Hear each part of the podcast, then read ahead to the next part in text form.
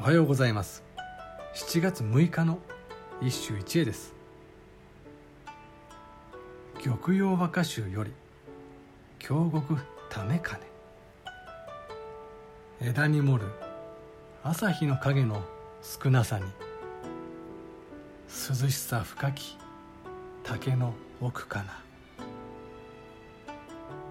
枝に盛る朝日の影の少なさに涼しさ深き竹の奥かな。竹林。今や日本美の典型であるがこれの成立は案外新しい。それこそ玉葉集ひいては京極為金の功績と言えよう。再刊の三遊をご存知だろうか。中国文人画では寒気に耐える友として好まれ日本に伝わると慶賀の象徴となった。いわゆる松竹梅である。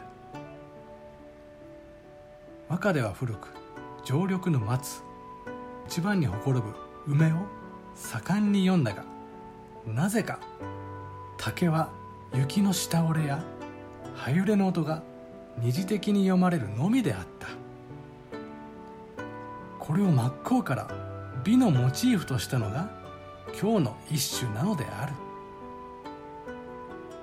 喧騒を離れた竹林の奥の奥で撮られた夏の陰影。革命が起こった瞬間である。